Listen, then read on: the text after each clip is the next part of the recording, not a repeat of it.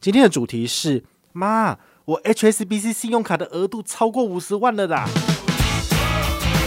欢迎回到我们的宝可梦卡好，外商这块唯一只有汇丰还保留这样子的各卡独立的制度。嗨，我是宝可梦哦，欢迎回到宝可梦卡好。今天要来跟大家聊的个人经验哦，我觉得还蛮实用的，因为。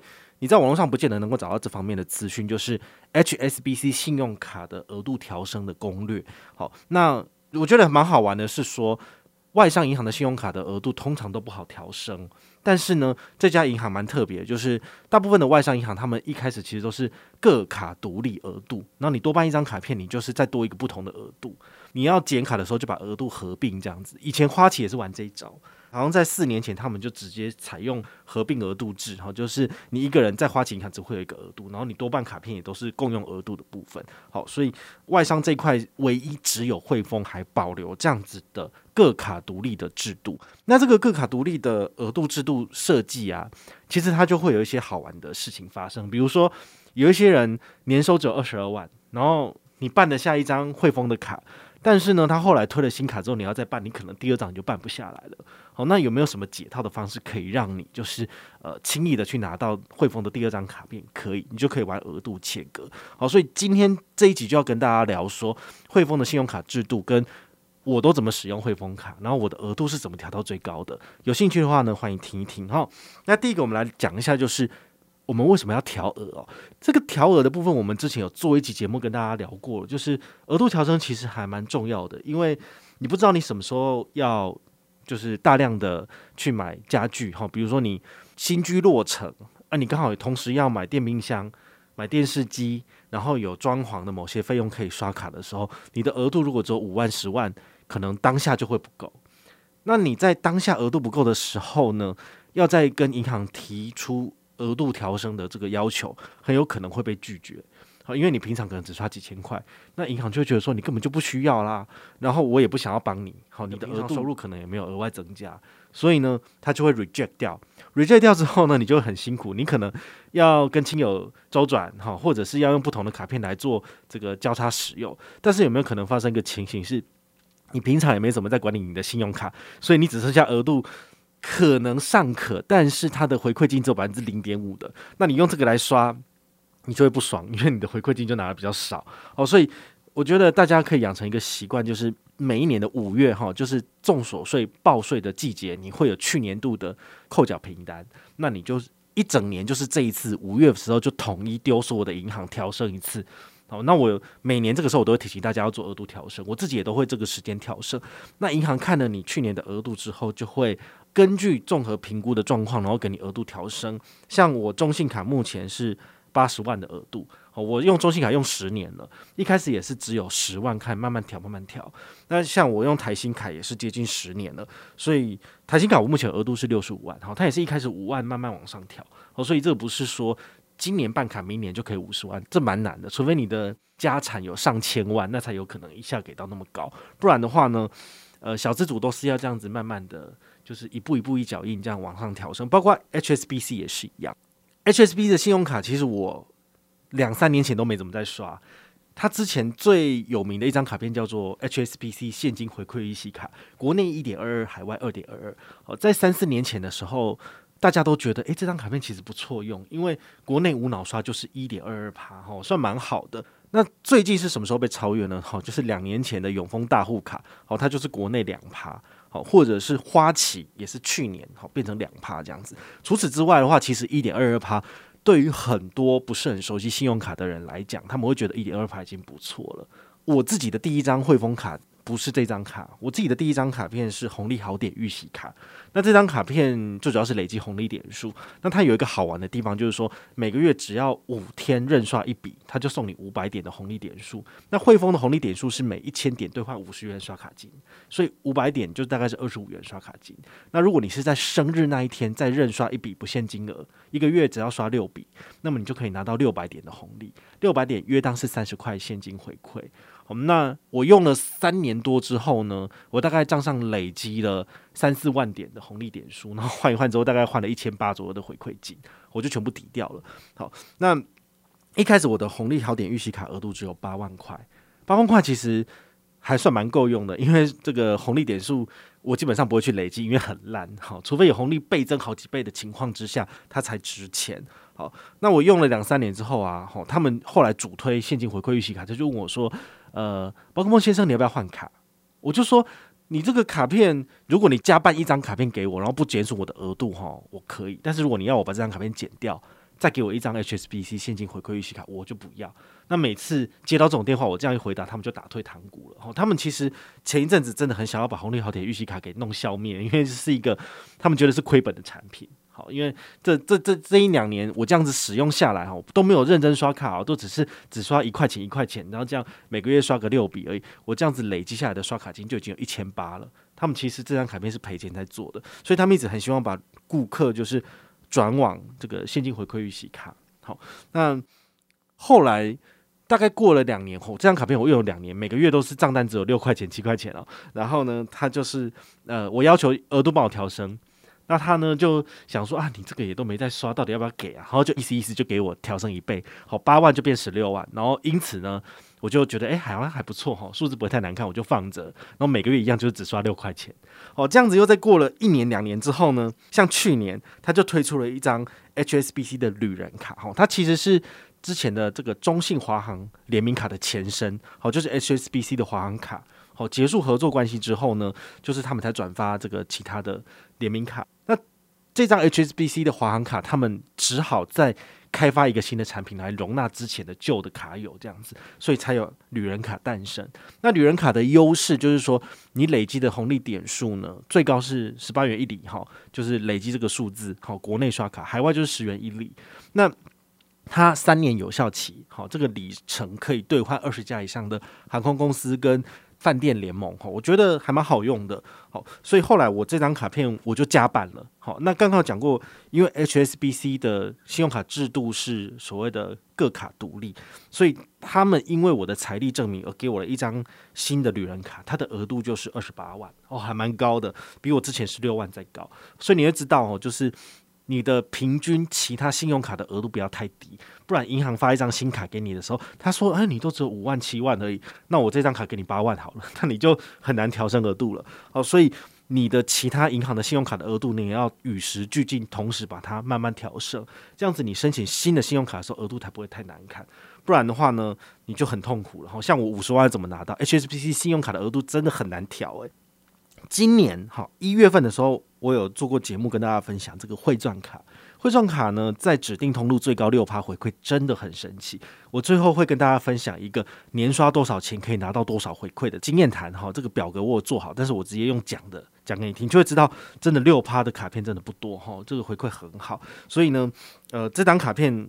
因为我的财力证明没有就是上升太多，所以这张卡片我今年申请的时候，它只有给我十二万的额度，所以加总起来其实大概才五十六万。好，五十六万就其实没有很多这样子。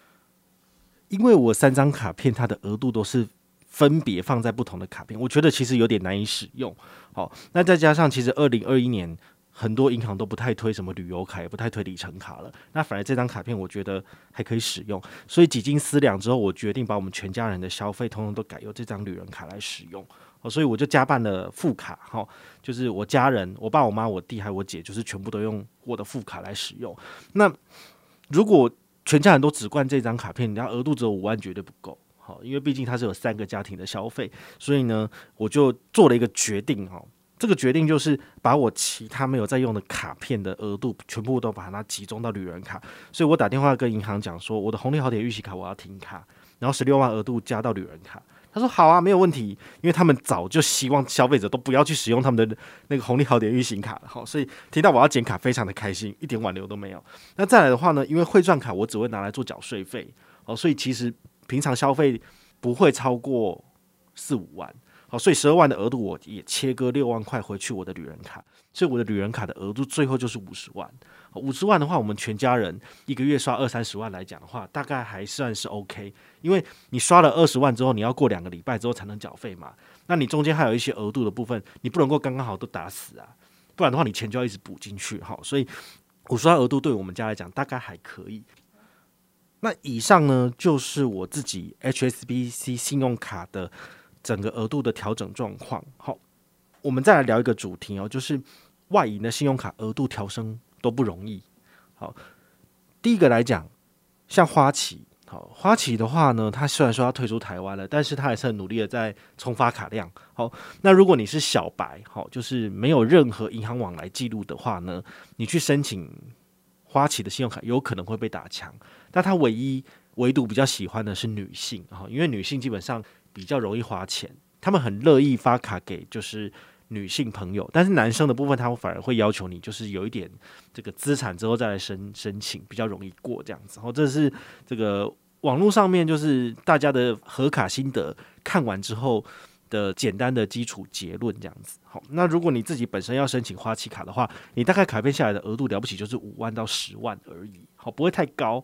那要怎么去调升这些银行的信用卡额度呢？你必须要拿你的就是去年的所得，好，就是这样年年调，年年调才可以。像我花旗的额度好像也才三十八万而已，就没有很多。我一开始是五万，然后慢慢往上调，慢慢往上调，也是调了四五年。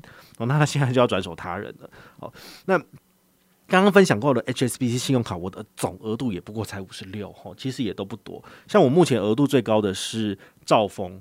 好，兆丰上次好像是三十五万吧，然后一口气就可以调升到一百，好，真的是吓死人了。好，就是很看得起我，但是其实我都没怎么在刷他们的卡。好，那当然啦、很简单，就是你一定要他就是有有够多的油水，你才愿意用他的卡嘛。那我现在全家人主力在汇丰的原因，当然是因为我们明年或后年我就打算要出国了。那我想要做的是这个环球票。那环球票的话呢，其实我现在的账上里程只有二十万，你大概只能换一个人。所以我要再努力多刷一点，才有办法。比如说，诶、跟我的好朋友出去，然后就两个人这样子。那两个人要至少多少？三十六到四十万里，诶。好，那最后我再算给大家看，说如果你要在三年之内累积到四十万里，你到底要怎么刷才能刷到？啊，不然的话呢，真的你用真金白银买的话，诶、环球票你要买多少张机票啊？就是各个国家这样连起来，你大概要花上百万吧，对不对？一个人出去上百万，两个人就两三百了。那我用信用卡，用我全家人。每年固定刷的刷卡消费金额，然后去把它冲出来，这不是很好吗？哦，所以信用卡的真正聪明的做法是这样，就是聪明的消费者，其实你年年出国的费用都是银行补贴的，好，你完全不会花到任何一毛你自己的钱，然后这才是真正聪明的用法。那最后的话呢，我做了一个小小的计算，然后呢，来跟大家聊一下，就是说你的年刷五十万、年刷一百万跟年刷三百万，到底用不同等级的卡片可以赚到多少回馈？第一个，我们用一趴的卡片，因为现在很多人的信用卡了不起就是只有一趴现金回馈，像中信来配卡就是一趴嘛。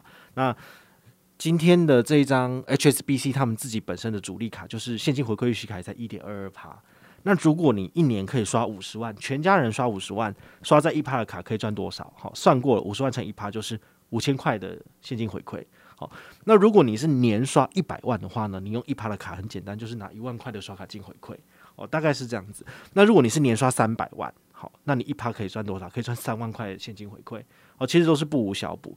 那如果你再聪明一点，你会使用两趴的信用卡，那你拿到的刷卡回馈金就是翻倍。好，年刷五十万的两趴，就是可以拿一万块的回馈。好，就是刚刚五千的一倍。那如果你是年刷一百，好，大部分的家庭大概都是年刷一百左右。好，就是那种四五口之家，然后爸爸妈妈都是有。自己正职工作的，好，那你可能年收入两三百的部分，大概有三分之一会用刷卡。我觉得一百万大概有可能，两趴卡就是赚两万块的这个刷卡回馈金，诶，其实很多诶。好，那如果你是年刷三百，像是三四个家庭一起的，像我家就是这样子，用两趴卡，我一年可以省下六万块。这六万块可以干嘛？我就可以买机票了。你看买联航机票，台北日本两三千块钱，七个人也多少？三七才两万一，其实我都可以去日本三趟了。好，所以。用两趴的卡片，其实你就可以达到每年出国，你的这个机票是由这个刷卡回馈来做支付的。那如果是用里程呢？里程就不一样，好像 HSBC 的旅人卡，好，它在国外是十元一里哦，在国内是十八元一里。那你年刷五十万，你可以拿到多少的里程？算给你看。好，以国外十元一里来讲，你一年刷五十万国外的话，你可以拿到的是五万里的里程。五万里的里程，如果你拿来兑换长荣，那你就可以做外站来回的四张黄喜桂冠舱的机票了。好，比如说你从日本回到台湾，再去泰国，然后再从泰国回到台湾，再来日本。好，这样就是所谓的外站来回票，四张黄喜桂冠舱的机票只要五万里就可以换到了。那一张商务舱的机票多少钱？大概两三万吧。所以你这样这四段下算下来多少？大概是十万块的价值。年刷五十万，然后可以拿到十万块左右的回馈，这回馈率是多少？二十五趴，对不对？还蛮多的啊。好，那如果你是刷国内的部分，好，国内是十八元一里，那你刷五十万除下来是多少？可以拿到二七七七七里。二七七七七里大概就是算二点五万里哈，二点五万里其实你那个台北日本的来回机票好就换得到了，好就比较差一点。如果你们全家人一年可以刷一百万，用十元一里哈，这个海外的部分你可以拿到多少？拿到十万里诶。好，那如果是刷国内十八元一里比较差一点，就只能够拿到五五五五五里哈，就是五点五万里左右哈，五点五万里其实已经可以换到。刚刚讲的外站来回的商务舱哦，长荣跟华航都换得到了好，因为旅人卡它可以换有二十家的里程，好，很简单，像长荣、华航、C 叉是国泰航空，然后日本航空也有，像我心心念念的新航头等舱，好，新航也可以换得进去，然后所以这些都是符合的哦，所以年刷一百万的部分，好，在国内你就可以拿到五点五万里了。那年刷三百万的部分，比如说我们是我家是三个家庭一起刷的。那一年刷两百多，三百可以。那全刷国外多少？可以拿到三十万里，三十万里基本上就可以换环球票了。好，那如果是十八元一里的部分，在国内一年三百万可以积攒多少？积攒十六点六六六六万里，那就是十六万里。诶，十六万里其实就已经是环球环球票了。所以我家像我去年四月拿到旅人卡，到今年七月，哈，大概一年又三个月的时间。我的账上就有接近二十万里了，好，这个就是这么简单，好，就可以拿到了。如果你就是按照他的游戏规则认真刷，好好刷，全家人用力刷，其实是可以拿到的。好，那像到明年之前，我账上大概最快可以累积到三十万里。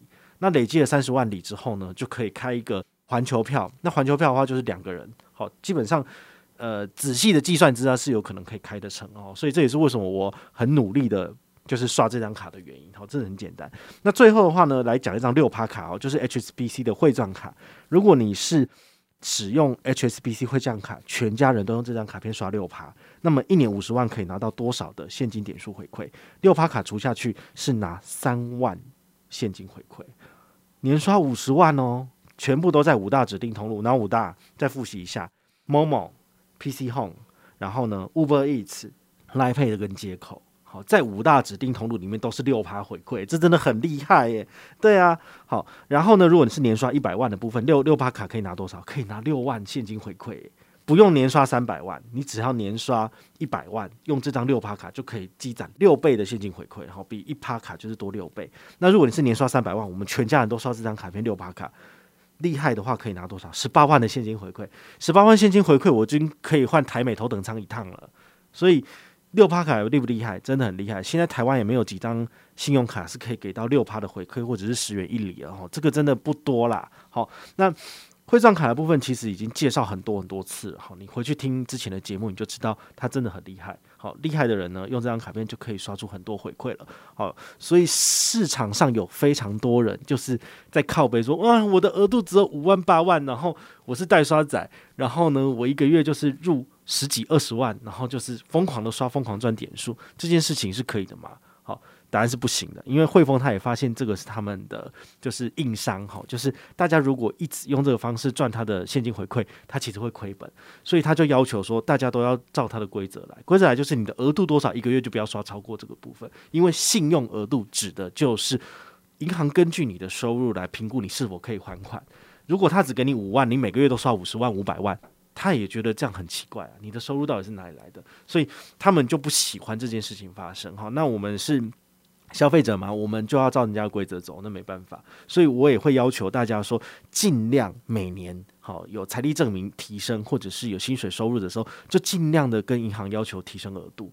那么最后有益处、有收获的，其实还会是你啊。好，如果你每个月额度就是，如果你的薪水真的不高，那你每一张卡片的额度都是只有五万、十万，那么你再来申请汇丰卡，你额度也是只有五万、十万而已。但是如果你的卡片张张都是五十万、六十万、七十万，那么你在申请新的信用卡的时候，尽管你的财力证明不是那么的充足，但是银行参考了其他银行给的额度之后，还是有可能给你五十万、六十万的。好，我觉得这个还是很重要的。好，所以今天这一集呢，希望能够带给你一点就是正确的知识跟启发。好，怎么去正确的使用信用卡来赚钱？哈，其实就是这样子。哈，那不要用偷鸡摸狗的方式，也不要用一脚，也不要太刷仔，因为这样子的话，其实银行会讨厌你，然后就会把你的卡片给就是取消，那你就一毛都赚不到了。好，我是宝可梦，我们下回再见，拜拜。